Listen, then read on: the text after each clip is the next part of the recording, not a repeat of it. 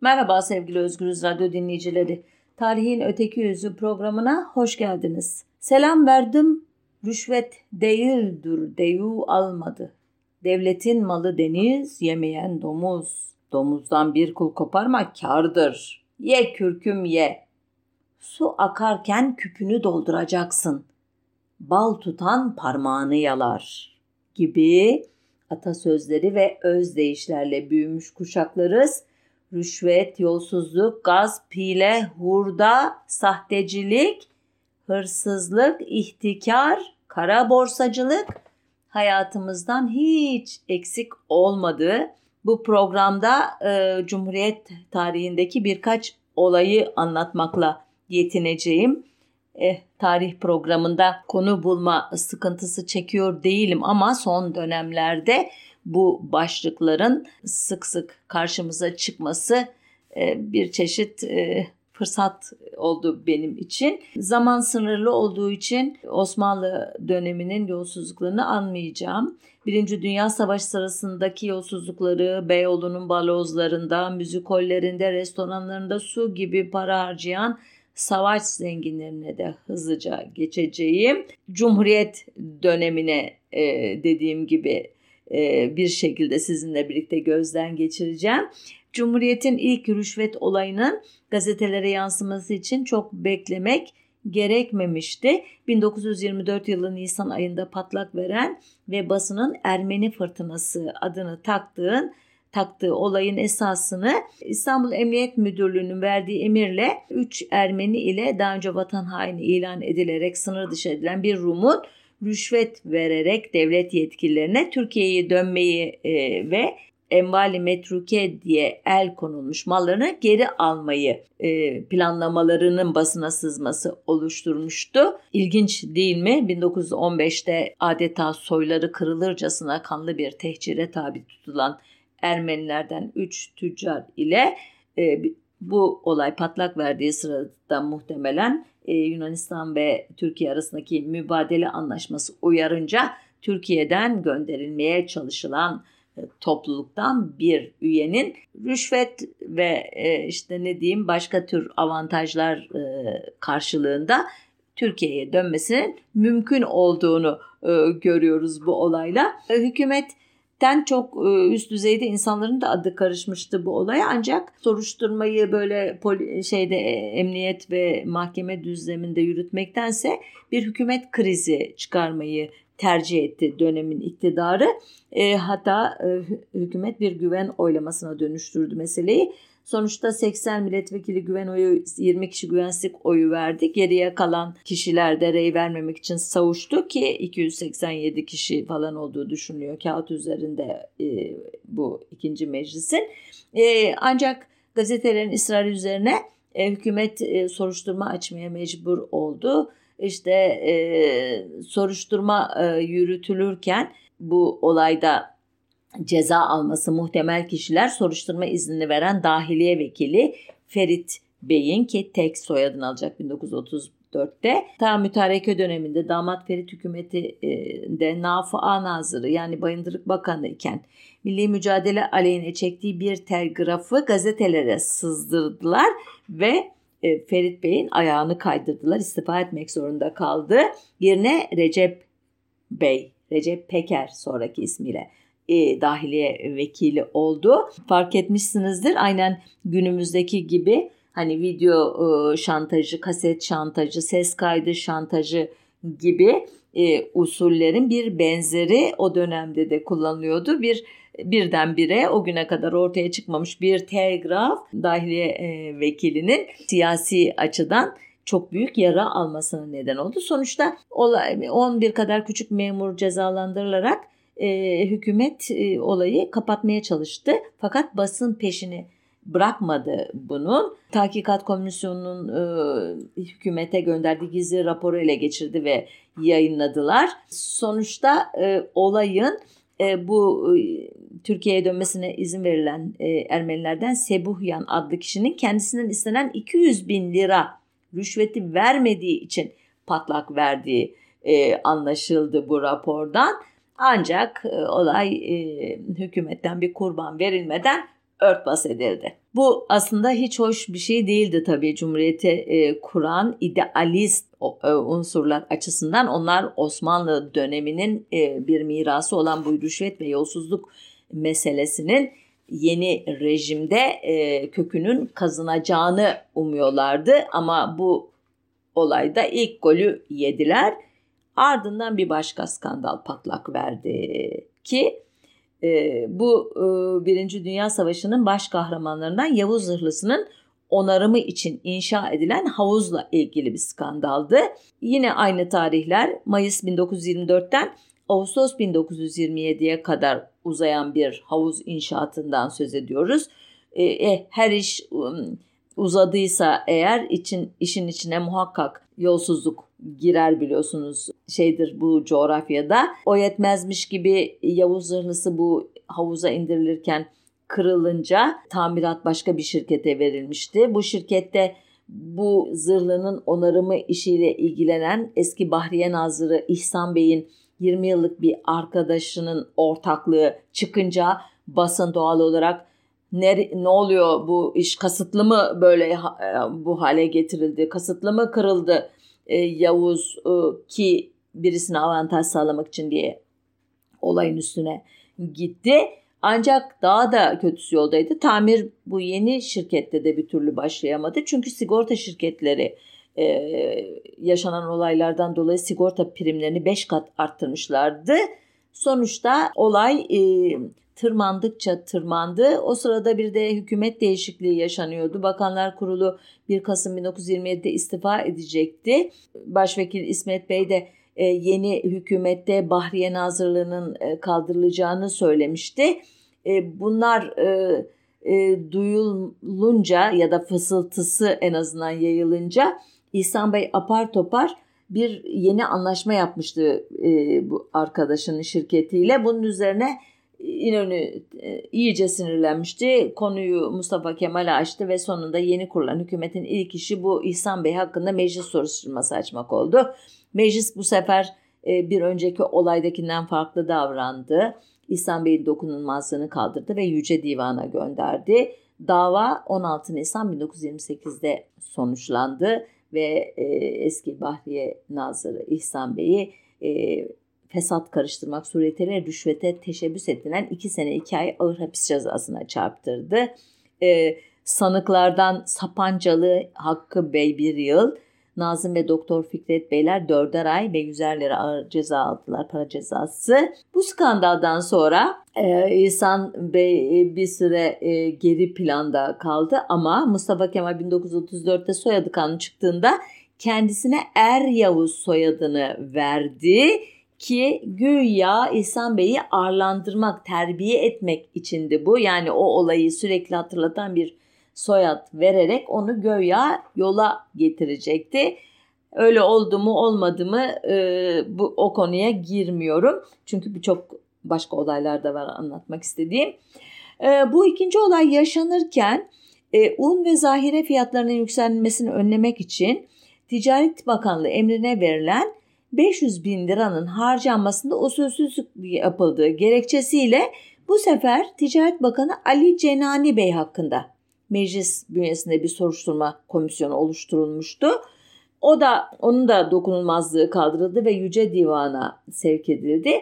Bir ay hapis ve ortaya çıkan zarar olan 170 bin liranın tazmin edilmesi cezasına çarptırıldı.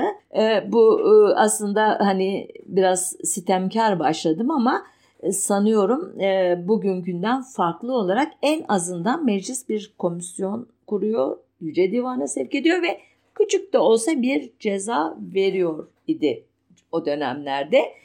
E, bir başka e, yolsuzluk 1929 yılında ta Osmanlı'nın 5. Reşat adlı padişahının döneminde kurulan Ahmet Muhtar Paşa hükümetinde e, Bahriye Nazırı olan Mahmut Muhtar Paşa e, ile ilgili olarak patlak verdi. Bu kişi 1911 yılında Anadolu Demiryolu Kumpanyası ile ilgili bir işte e, Times Iron Works adlı bir İngiliz fabrikasına verilen 20 bin İngiliz lirası yüzünden suçlanıyordu. O da divana harbe, e, özür dilerim Yüce Divana, Divana Aliye verildi.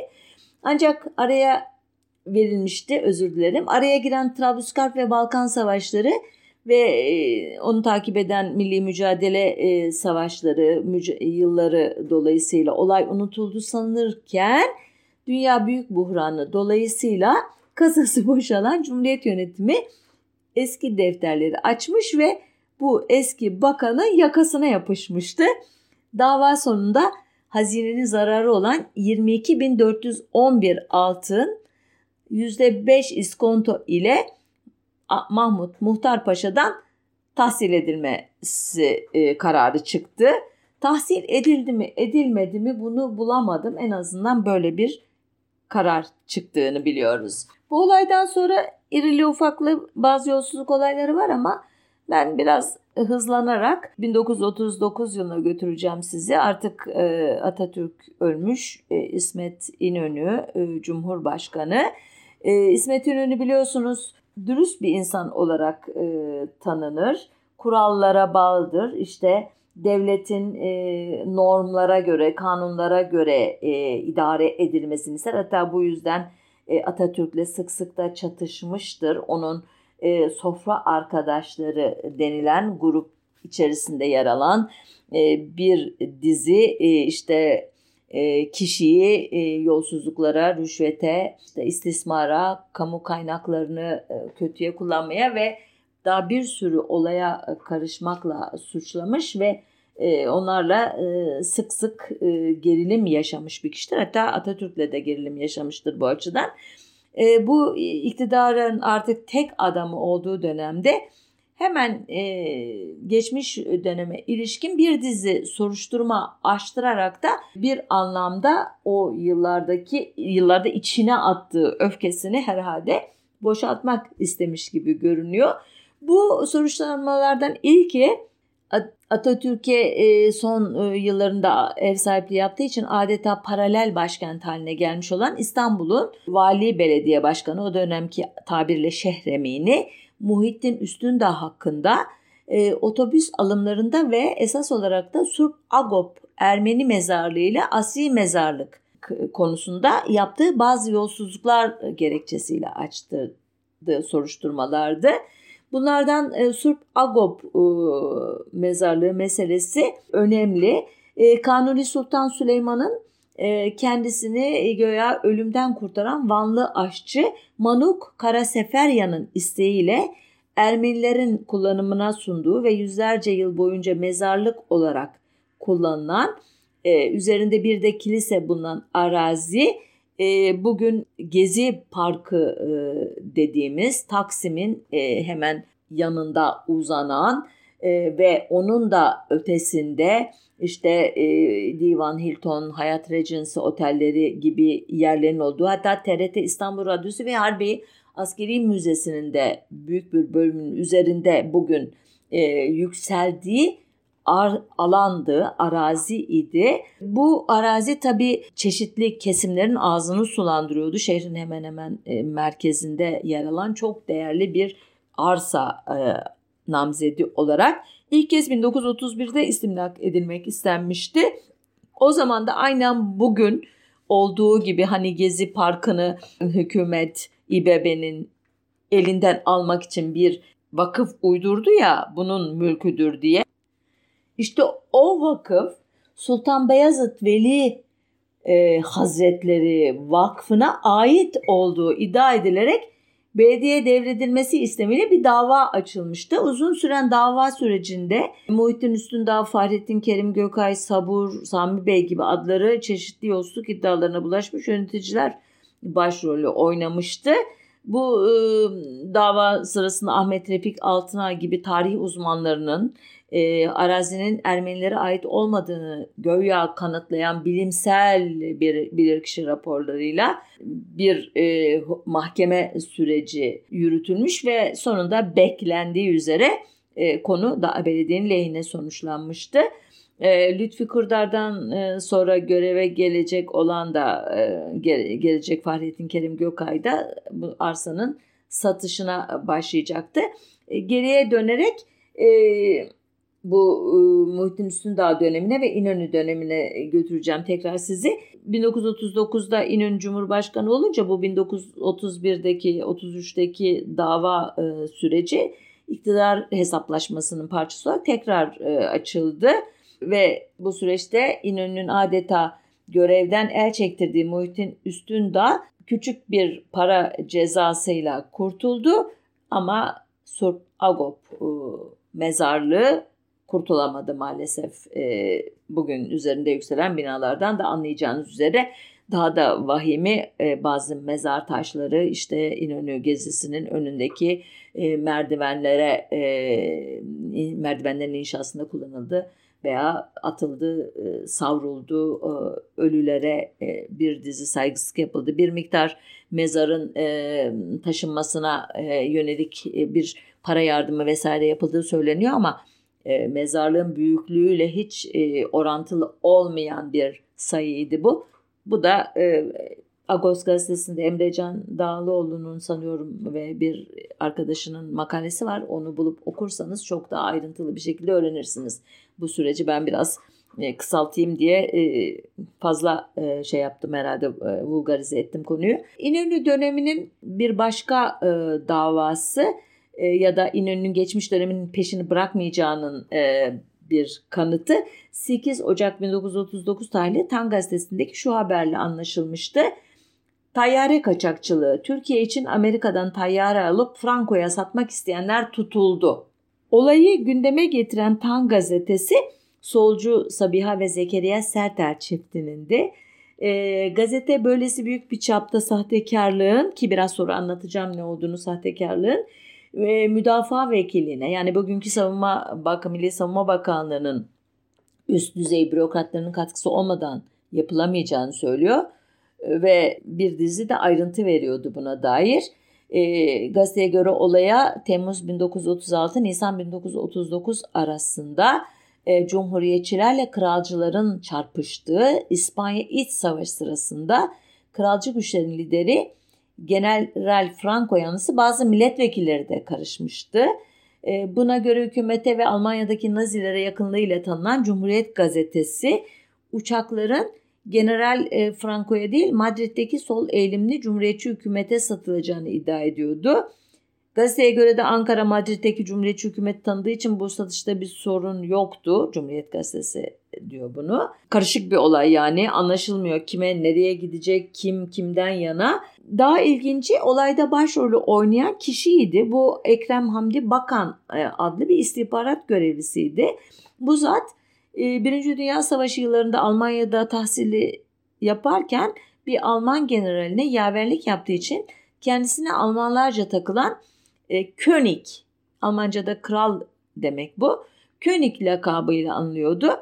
Ekrem König'in babası e, 1924'te yurt dışına çıkarılan 150'liklerden e, Kiraz Hamdi Paşa, dayısı da yine 150'liklerden Süleyman Şefik Paşa'ydı. E, yani çok e, e, güçlü bir aile e, soy ağacı var ama bu aile Cumhuriyet elitleri için makbul olmayan bir aile. 150'likleri e, sık sık anıyorum. E, belki bir gün özel program da yaparız.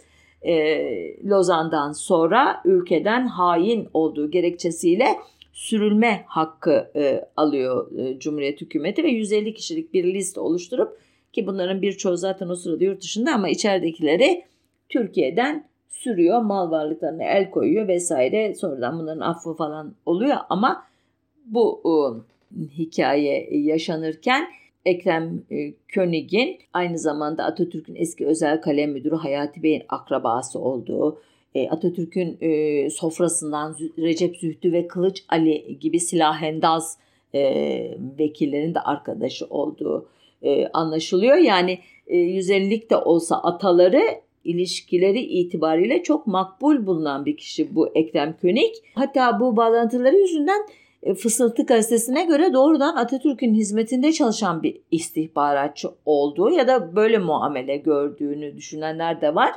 E, ancak e, daha sonra olayın iç yüzü anlaşılıyor ki Ekrem König Milli Müdafaa Vekili Kazım Özalp'in imzasını taklit ederek gazetelerin yazdığı gibi ABD'ye değil Kanada'ya 40 uçak sipariş etmiş Ancak uçakların kime gittiği konusu günümüze kadar bir muamma olarak kalmış.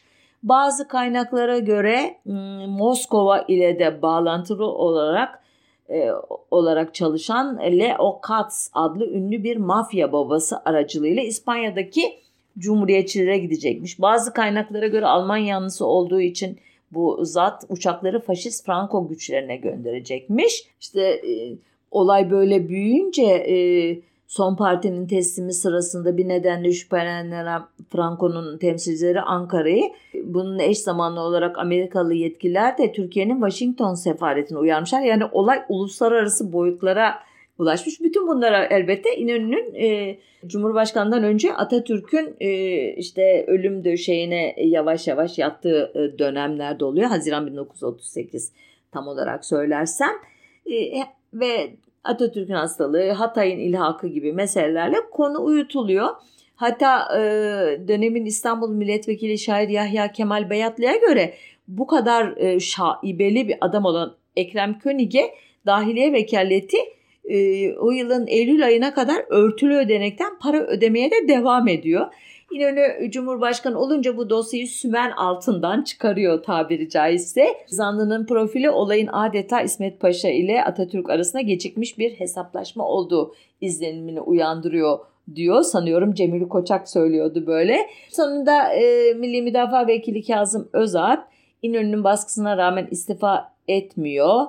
Ancak e, parti içinde eleştirilere dayanamıyor. 17 Ocak'ta sağlık gerekçesiyle istifa ediyor falan işte o sırada 25 Ocak'ta e, Bayar hükümetinin bir nedenle istifasıyla krizde ilk perde kapanıyor ve bir şekilde bu olaya karışan memurlar yargılanmaya başlıyor. Bu sahtekarlık olaya çıktığında Ekrem König yurt dışındaymış. Hatta ya da içinde imiş ama dava açılacağı söylenince ya da Türkiye'ye gelmek üzereymiş bunu duyunca Romanya üzerinden Paris'e gitmiş.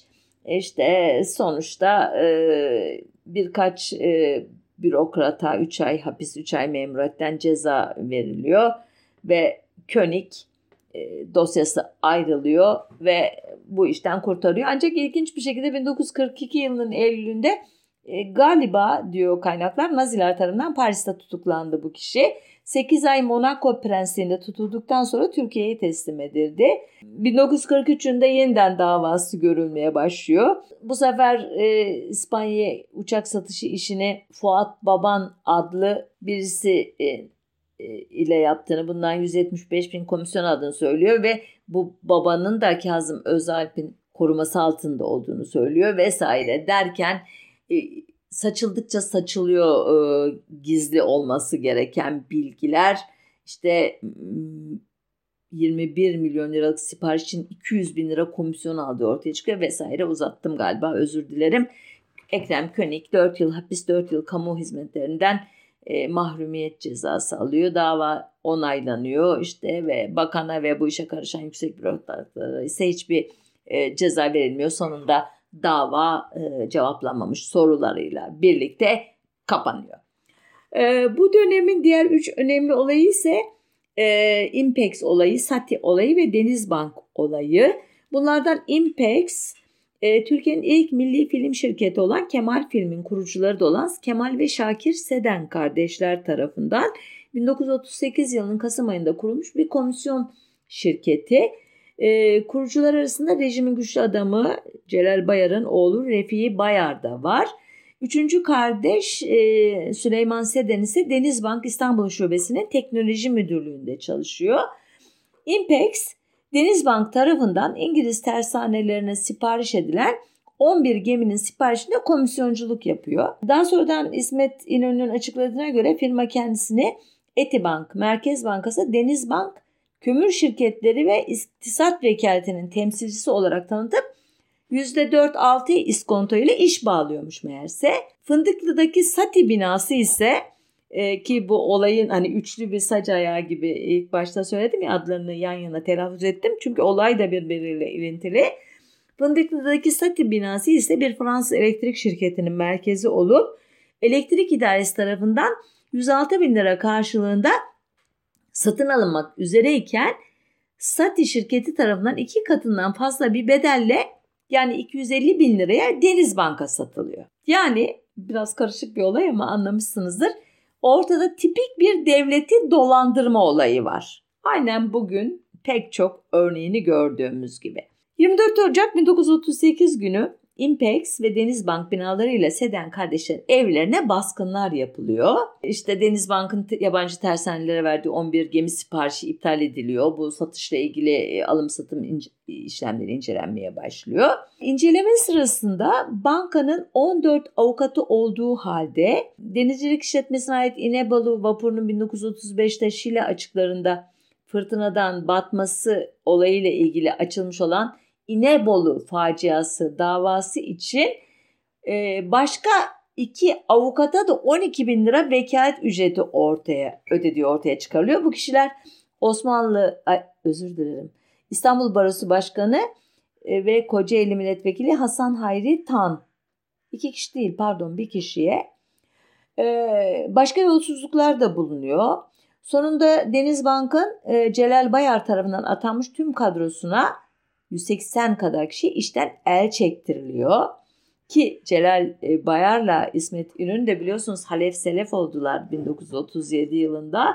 Atatürk bir nedenle İsmet İnönü'yü kızıp onu başvekillikten azlettikten sonra yerine Celal Bayar'ı atamıştı. Ama Celal Bayar da Atatürk'ün ölümünden sonra İsmet İnönü'ye destek çıkarak bir anlamda bir hani telafi e, adımı atmıştı. Fakat bu olayda İsmet İnönü Celal Bayar'ın kadrolarına müsamaha göstermeyerek bir hamle daha yapıyor gibi gözüküyor. Ama bu İnönü'nün e, bir siyasi intikam olayına girdiğini söylemememize yetmez. Çünkü tabiat olarak bu tür olaylara e, hakikaten tahammülü olmayan bir kişi olarak ben e, bunca yıllık okumalarımda öyle bir sonuca vardım. Sonuçta zanlılar 3 ila 4,5 ay arasında hapis cezasına işte memuriyetten men cezasına falan çarptırıyorlar. E, ancak temiz mahkemesi Denizbank Impex ve Sati davalarına yargılananların hepsini beraat ettiriyor. Yani İnönü dahi öyle diyeyim size yolsuzlukla mücadelede çok başarılı olamıyor Cumhurbaşkanı olduğu halde. Bu dönemin bir başka skandalı ise refah olayı diye anılıyor. Bunlar kadar önemli değil ama siyasi açıdan epey gerilime neden olmuş bir olay. E, olaya adını veren refah gemisi İngiltere'de Türkiye için inşa edilen savaş gemilerini taşımak üzere hazırlanmış bir şilep. İngiltere'ye gitmek üzere Mersin limanından 23 Haziran 1941 akşamı hareket eden bu şilep hareketinden birkaç saat sonra kimliği meçhul bir denizaltı tarafından torpillenmiş. Şilep batarken çok trajik bir şekilde 200 kişilik mürettebatından sadece 32 kişi kurtulmuş.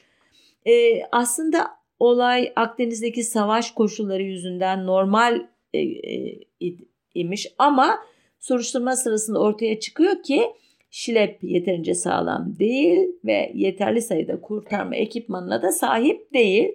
Bu eksiklikler muhtemelen ölü sayısını arttırıyor. Olay e, öncelikle e, iktidardaki CHP grubunda sert tartışmalara neden oluyor. Partinin ileri gelenlerinden Hilmi Uran çok sert bir konuşmayla Milli Müdafaa Vekili Saffet Arıkan'ı suçluyor. Bunun üzerine e, Arıkan 14 güvensizlik oyuna karşılık 209 güven oyu e, alarak yerini koy, e, koruyor e, o eleştirilerden sonra yapılan oylamada. Hükümet e, kazaya uğrayan mürettebata tazminat ödüyor ancak bu da parti içindeki huzursuzluğu azaltmıyor. Olaydan 5 e, ay sonra tekrar e, soruşturma açılması isteniyor e, ancak uzun bir e, soruşturma döneminden sonra 13 Ocak 1944'te açıklanan mahkeme kararında geminin dışarıdan gelen bir etkiyle infilak ettiği ve bu yüzden battığı, gemide mevcuda yetecek kadar kurtarma ve alet vasıta olmadığı ancak bunların bulundurulmayışının kasıtlı olmaması yüzünden sanıkların beraatine e, deniyor. Yani bir kez daha bir yolsuzluk olayı kimseye ceza verilmeden kapatılıyor. Üstelik tam 168 e, kişinin ölümüyle sonuçlanmış olduğu halde. Tek parti döneminin son yolsuzluk skandalı geliyor şimdi. Bu 2. Dünya Savaşı yıllarında alıp başını giden e, kara borsacılık, karne yolsuzlukları değil. Hepsi e, tek tek anlatmaya kalksam e, saatler alır. Bir tanesini e, e, mahkemeye e, verildiğini görüyoruz. Bu 1947'de Marshall yardımları ile başlayan ithal malları tahsislerindeki yolsuzluklar, bakır, kalay, lastik yolsuzlukları gibi e, bir dizi yolsuzluk yüzünden dönemin Gümrük ve Tekel Bakanı Suat Hayri Ürgüplü ve bakanlığın pek çok memurunun yargılanması sonucu tahmin ediyorsunuzdur sanıyorum.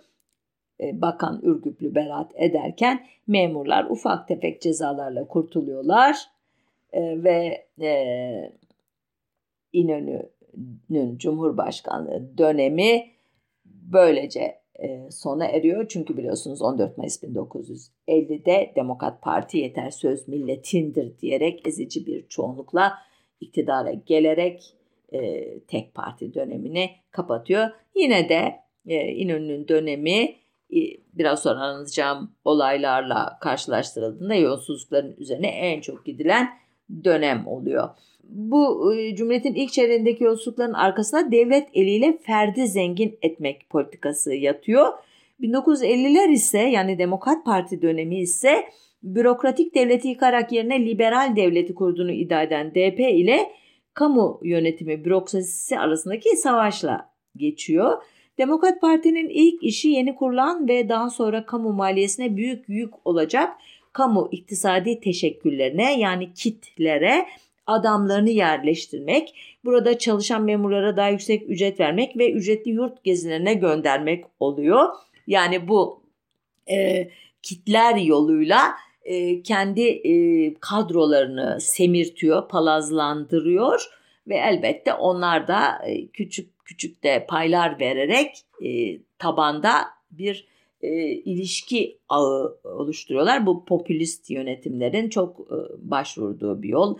Klientelizm denilen müştericilik, nepotizm denilen akrabacılık, efendime söyleyeyim, e, yolsuzluk, rüşvet gibi e, şeylerin e, sistematik hale gelmiş e, şekilleri ki biliyorsunuz e, Demokrat Parti'ye son veren 27 Mayıs darbecileri yasa aday yargılamalarında e, bu iktidarı e, pek çok e, suçlama ile e, yargılarken bunlardan bu dosyalar arasında köpek davası, bebek davası, don davası gibi davalar da vardı. Ama e, bunların içeriğine baktığınızda biraz önce sözünü ettiğim e, yolsuzlukların e, ucunun bile yakalanmadığı e, görülürdü.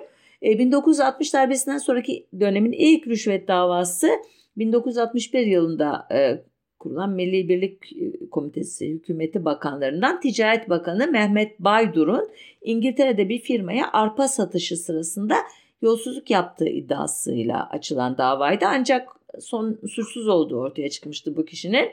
1963'te Devlet Demiryolları Genel Müdürlüğü'nce alınacak dizel lokomotifler için açılan ihalede yolsuzluk iddialarını soruşturmak için mecliste e, kurulan tahkikat e, komisyonunun Millet Partili üyesi Memduh Erdemir yolsuzluk iddiaları ile ilgili hiçbir e, şey bulunamadığını söyleyince bu e, konuya e, kafayı fazlaca takmış olan partinin Millet Partisi'nin başkanı Osman Bölükbaşı hiç beklenmedik bir e, tepki vermişti.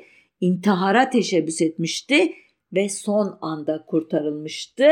E, elbette Bölükbaşı'nın bu dramatik tepkisi bazılarına çok garip görünmüştü ama ben bir gün size Osman Bölükbaşı'yı anlatmak isterim. Gerçekten çok ilginç bir şahsiyet ve hakikaten dürüst bir insan o kadar öfkeleniyor ki yani bu kadar bariz olan bir yolsuzluk olayı var ve siz hiçbir şey bulamadınız öyle mi deyip adeta üzerine hani benzin döküyor ya insanlar artık öfkelerinden veya işte birilerinin dikkatini çekememek e, çekememenin yarattığı hayal kırıklığından ona benzer bir tepki vermişti. Bundan sonra artık yolsuzluk, e, rüşvet gibi işler vakaya adiyeden oldu. Örneğin Adalet Partisi Genel Başkanı Süleyman Demirel'e çok yakın bir isim olan eski Demokrat Partili Mıgırdı Çelepyan adlı bir Ermeni iş adamı 1962'de Gaziantep Havaalanı ihalesini aldıktan sonra batmış ve ardından hem orada bir paraları batırmış hem de bir de teneke yolsuzluğu e, yapmıştı. Ancak bugünkülerin yanında çocuk oyuncağı kalıyordu. Fakat Şelefya'nın Süleyman Demirel'in yeğeni Yahya Demirel'le birlikte 1975'te mobilya diye sunta ihraç ederek o günün parasıyla 25 milyon lira vergi iadesi almaları Türkiye'yi yakın tarihe kadar belki de hala yakasını kurtaramadığı hayali ihracat belasıyla tanıştırdı. Eh sivil kesim bunları yapar da asker kesim durur mu? Elbette durmadılar ve Türk Silahlı Kuvvetleri 1974-75 yıllarında Air Italia şirketinden Lockheed Martin lisansıyla üretilen 40 uçak satın alırken müthiş bir e, yolsuzluk e, sarmalının içine girdiler. 1976'da Lockheed Martin'in yeminli denetçisi e, ABD senatosuna verdiği ifadede şirketin uçak satabilmek için Hollanda, Japonya, İtalya ve Türkiye'deki askeri yetkililere 1971-1975 yılları arasında toplam 24 milyon dolar rüşvet verdiğini söylediğinde ortaya çıkmıştı bu yolsuzluk olayı. Ee, e, iddia o kadar e, üst perdeden ve e, öyle bir yerde dile getirilmişti ki hem e, TBMM hem de Genelkurmay Başkanlığı iddiaları araştırmak için birer komisyon kurmak zorunda kalmışlardı. Soruşturma sırasında Air Italia'nın Eylül 1975'te deprem felaketine uğrayan Lice'de bir okul yaptırması için Hava Kuvvetleri Komutanı Emin Alpkaya'ya 30 bin dolar verdiği ortaya çıkınca kıyamet kopmuştu. Kimler arasında elbette bizim gibi insanlar nezdinde dürüst gazeteciler, dürüst aydınlar, e, dürüst bürokratlar e, nezdinde yoksa yolsuzluklara dahil olanlar e, bu olay şeyi soruşturmayı örtbas etmekle meşguldüler. E, nitekim e, Emin Alpkaya konudan Genelkurmay Başkanı Semih Sancar'ın da haberi vardır dedi ama Genelkurmay Başkanı bunu reddetti. Sonuçta komisyonun raporu üzerine Lockheed'in Türkiye temsilcisi Altay Kolektif Şirketi'nin sahibi Nezih Dural rüşvet verme suçundan tutuklandı. Alanlar değil veren tutuklanıyor dikkat ederseniz ki elbette o da e, suçlanmalı ama esas alan e, bir e, sigaya çekilmeli. E, dönemin Cumhurbaşkanı e, Fahri Korutürk ve Başbakan Demirel aralarında anlaşarak Emin Alkaya'yı 5 Mart 1976'da istifaya zorladılar ki bu da biraz Fahri Korutürk'ün e, zorlamasıyla olmuştur. O da çok özel, e, dürüst bir e, bürokrat e, yönetici olarak tarih yazımına geçti. En azından benim nezdimde. Sonuçta 7 Nisan'da açılan dava jet hızıyla sürdürüldü, yürütüldü ve 30 Nisan'da Emin Alpkaya'nın e, beraatiyle sonuçlandı. Öyle yedirir miyiz değil mi efendim ne derlerse desinler. Genelkurmay Başkanı Semih Sancar e, kararı göya temiz ettiyse de askeri yargıtay beraat kararını onayladı. O sırada bir genel bir ara seçimden sonra hükümetler ve ordu komite kademesi değişti. Lockheed skandalı ile ilgili soruşturmalar 12 Eylül 1980 darbesinden önceki son hükümetin başbakanı da olan Demirel tarafından şu sözlerle kapatıldı. Bence Lockheed bir muammadır. Üzerinde çok uğraşılmış bir şey çıkarılamamıştır. Kişi suçu ispatlanmadıkça suçsuzdur. İspatlarsa ben de üstüne varırım. Biz üstümüze düşeni yaptık. Çok iyi yaptık. Peki yapmışlar mıydı? Cevabını 3 e, Kasım 1996'da Susurluk'ta meydana gelen kaza ardından oluşturulan e, Meclis Susurluk Komisyonu raporunun genel değerlendirme bölümündeki şu ifadelerden e, anlayalım. Bütün dünyada yankılar uyandıran uluslararası rüşvet ve yolsuzlukların önemli bir örneği olan Lockheed olayı ülkemizi de yakından ilgilendirmiştir. Bu konuda Türkiye Büyük Millet Meclisi'nde 1976 yılında Meclis Araştırma Komisyonu kurulmuştur. 15 ay çalışma neticesinde 524 sayı ve 278 sayfalık bir rapor hazırlanmıştır. Bu rapor bugün tartıştığımız gerçekleri yıllar önce görmemizi sağlayabilirdi. O nedenle raporun yeniden gün ışığına getirilmesi uygun olacaktır. Tahmin edileceği gibi kimse komisyonun bu tavsiyesine kulak asmadı ve hiçbirimiz okuyamadık bu raporda neler yazdığını. Ancak ilginçtir 12 Kasım 2001 tarihli Hürriyet gazetesinde bu o, o, olay tekrar gündeme geldi. Haberde emekli büyükelçi Yalım Eral e, şöyle diyordu. O tarihte yani 1981 tarihinde Washington'da büyükelçilik müsteşarı olarak görev yapıyordum. ABD'liler kongrede bana sizinkiler olayı kasten manipüle edip rüşvetle F-16 yerine öbür uçak F-18'i almaya gayret ediyorlar demeye getirdi. Aynı bilgi Büyükelçi Şükrü Elekdağ'da verildi. Şükrü Bey ile bunu Ankara'ya bildirmeli ama nasıl yapacağız diye düşündük. Şifreyle göndermeyi önerdi Şükrü Bey bana. 9 tane basılır birçok kimse okur dedim. Bilgilerde falanca askeri kişilerin otelde buluşmaları, rüşvet aldıkları gibi ayrıntılar da vardı. Öyle bir tarif yapılıyordu ki zamanın hava kuvvetleri komutanı Tahsin Şahinkaya sonucu çıkıyordu demişti ki bu haberde. Elbette e, olay biraz e, köpürmeye başlayınca Şükrü Elekdağ bu iddiayı reddettiği gibi 12 Eylül'ün darbecilerini yargılamayı yasaklayan anayasa maddesi yüzünden malum şüphelerin üstüne gidilmedi ki Tahsin Şahinkaya e, darbe e, ekibinin en güçlü adamıydı.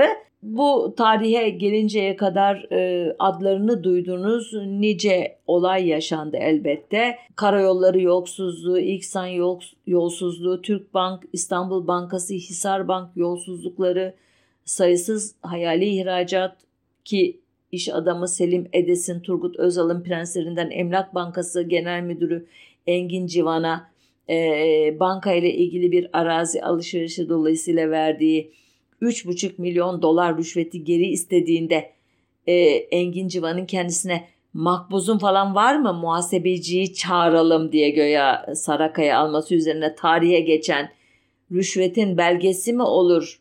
P nokta nokta cevabı ile e, adeta bir darbu mesel gibi bu ıı, sözle sembolize olan süreç 2001 yılında tam 65 milyar dolarımızın hortumlandığının ortaya çıktığı bir e, anayasa kitapçığı kriziyle sonlanmıştı biliyorsunuz. E, 2002'den itibaren güya rüşvet ve yolsuzlukla mücadele konusunda iddialı bir parti tarafından yönetiliyoruz. Ama daha onlar iktidara gelir gelmez e, dönemin e, Cumhurbaşkanı Abdullah Gül'ün dokunulmazlık sayesinde yargılanmadı ama Necmettin Erbakan'ın bu milli görüş geleneğinin o çok ünlü isminin mahkum olduğu kayıp trilyon davasını hatırlarsanız Tapu ve Kadastro Genel Müdürü e, ve Bayındırlık ve İskan Bakanı'nın karıştığı efendime söyleyeyim rüşvet olaylarını, Ofer Ali Dibo çalık muammalarını, e, işte deniz feneri yolsuzluğunu ve elbette e, günümüze kadar pek çok e, AKP'li, CHP'li e, belediye başkanlarının karıştığı bir dizi e, yolsuzluğu ama bence bu son dönemin en önemli olayı bu babdan 2003'ten günümüze dek tam 191 kere değiştirilen ihale yasası.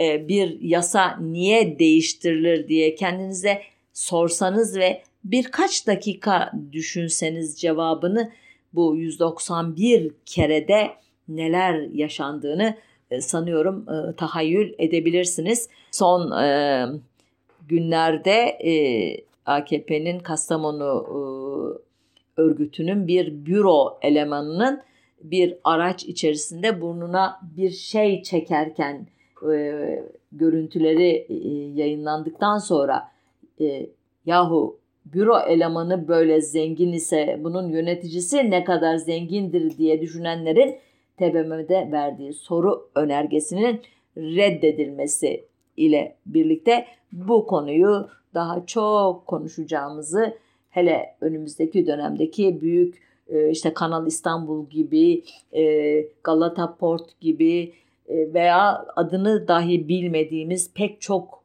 tırnak içinde büyük dev proje vesilesiyle yaşanacağını e, e, tahmin ed- etmek zor olmasa gerek. Maalesef başa dönüp şu sözleri hatırlatarak veda ediyorum size. Selam verdim rüşvet değildir deyu almadı. Devletin malı deniz yemeyen domuz. Domuzdan bir kul koparmak kardır. Ye kürküm ye. Su akarken küpünü dolduracaksın. Bal tutar parmağını, parmağını yalar. Ve elbette diyenler benim memurum işini bilir gibi özdeyişleri lügatımızdan tamamen söktüğümüz bir günü e, birlikte görmek ümidiyle diyorum. Sağlıcakla kalın.